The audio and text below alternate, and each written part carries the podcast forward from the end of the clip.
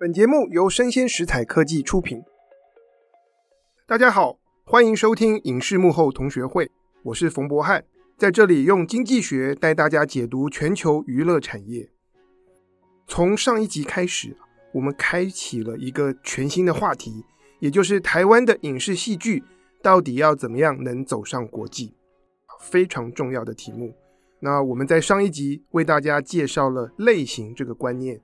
也就是要怎么样来帮故事分类。在这一集，我们要谈一个同样非常重要的概念，可是，在台湾可能很少人知道，它叫做 logline。什么是 logline 呢？其实你可能每天都在看。当我们打开 Netflix，我们会看到一部又一部作品，然后每一部作品有一整页的介绍，然后有片名，有剧照。然后在剧照旁边有两三行的小字，介绍这个故事是在讲什么。这几十个字就是它的 logline。那如果是电影作品，可能一部作品就这么一页；但如果是电视剧集，那可能针对整部剧，它会有一个简介的介绍，然后各集的这个目录你点下去，每一集它也有一句话。来告诉你这一集发生了什么事情。所以在好莱坞，所谓的 logline 就是用一句话来说清楚这个故事在讲什么。当然，这里所谓的一句话，其实针对英文。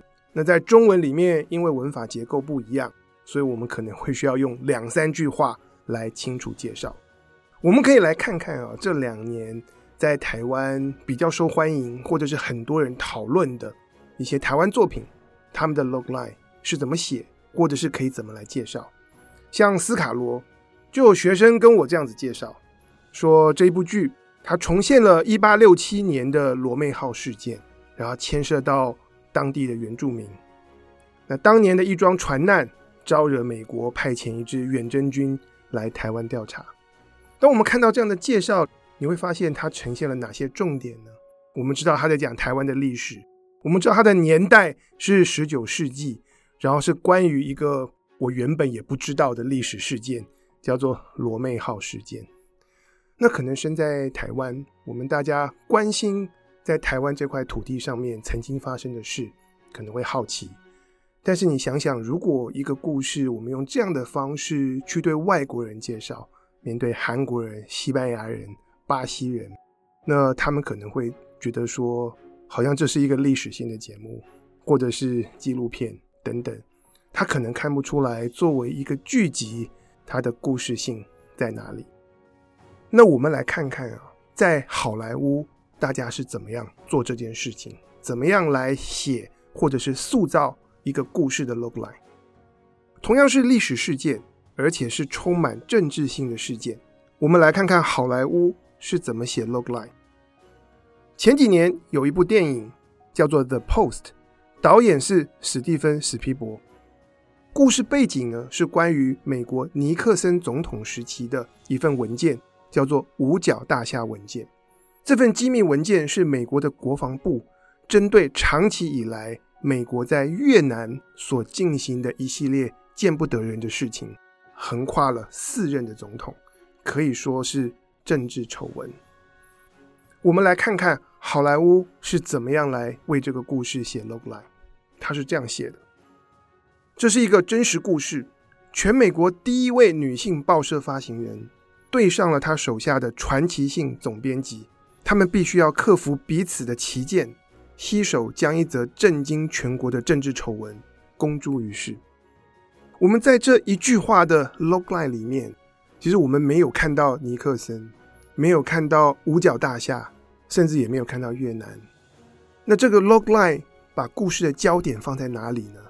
是两个人物，其中的主角就是里面的女发行人。她其实刚从家族继承了《华盛顿邮报》，她其实是一个新手。然后她对上的是报社的老鸟，非常非常强悍的总编辑。然后他们彼此看彼此是不顺眼的，对于很多事情的意见截然不同。可是，在这里，他们有一个共同的目标，追求新闻自由，而且他们需要去对抗来自于政府，还有来自于投资人的压力。这个新闻没有处理好，他们华盛顿邮报可能之后就没有了，或甚至他们会惹上牢狱之灾。这两个人物在《The Post》这部电影里面，就是由梅丽史翠普和汤姆汉克斯来主演。在当年哦，这其实只是一部小成本的电影，制作预算五百万美金，但最后创下了将近两亿美金的全球票房。我们可以想想看，如果这部电影是主打所谓的五角大厦文件事件，可能它不会吸引到这么多人的关注。一部影视作品要把它的 logline 写好啊，其实并不是一件容易的事。在好莱坞，从编剧到制片，其实大家都需要经过大量的学习跟练习来思考如何写 logline。在上一集的节目里面，我跟大家提到一本书，叫《先让英雄救猫咪》，是一部非常经典的电影编剧指南。在《先让英雄救猫咪》的第一章，这本书就开门见山提到，要写好 logline，必须要满足五个标准。这五个标准是什么呢？第一，你的 logline 必须要能够清楚地点出主角是谁。这是关于谁的故事？就像在《The Post》里面，我们看到他的第一主角就是梅丽史翠普，《华盛顿邮报》的女发行人。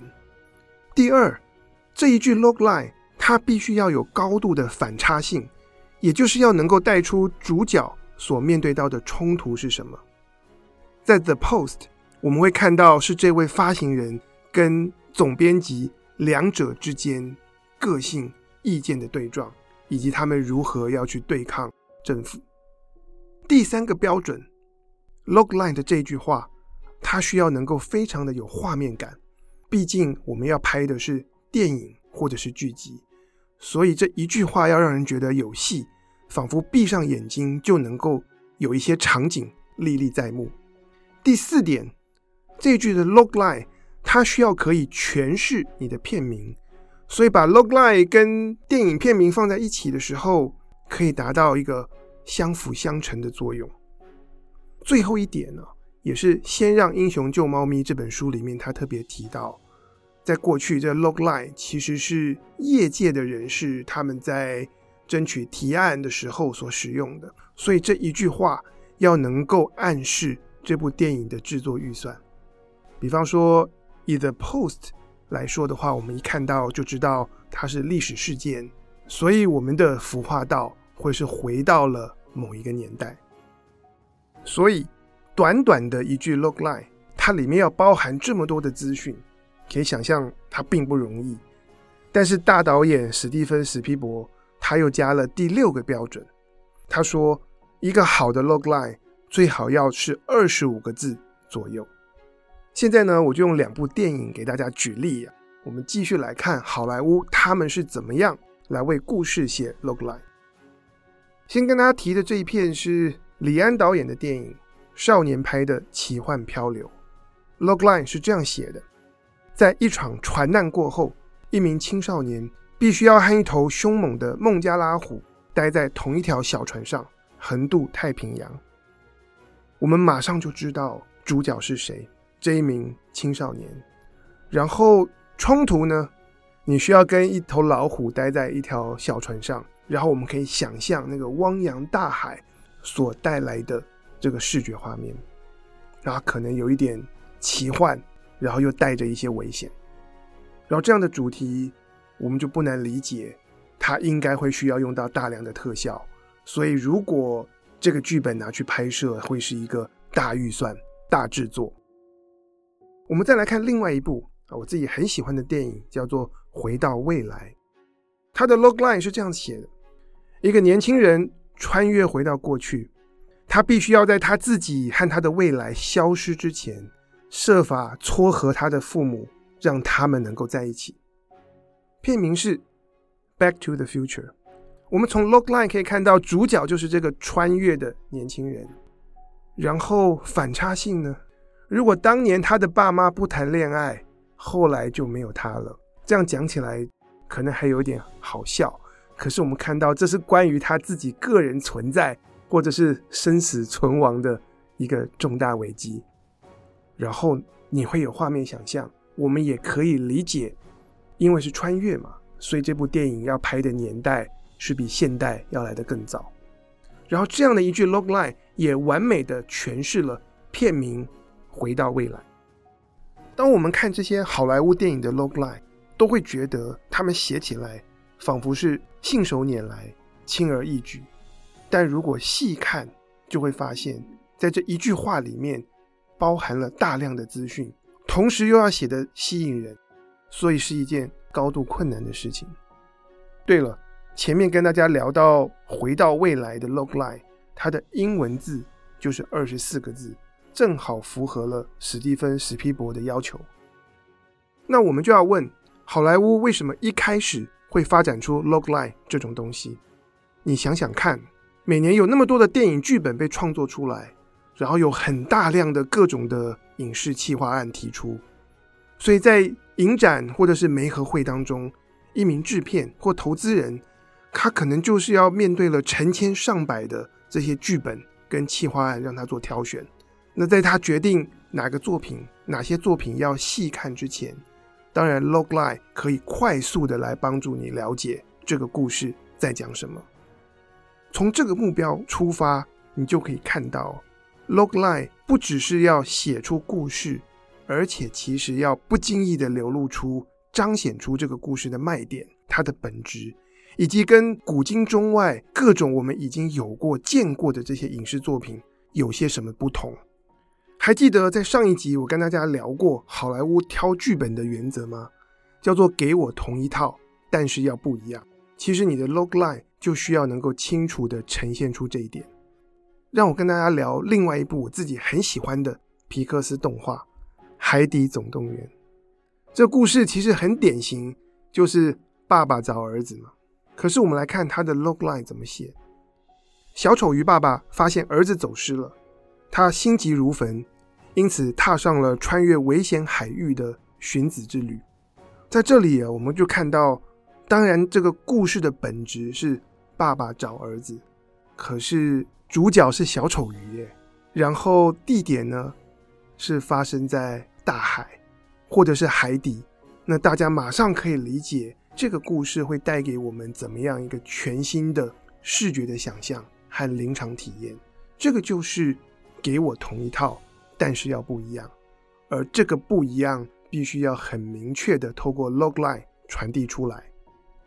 如果你是一名制片，光看 logline 不用看剧本。你马上就可以知道这个故事，它可以合家观看，而且是全世界的市场，值得你花一亿美金去投资这样子的动画。最后的票房呢，是将近十亿美金。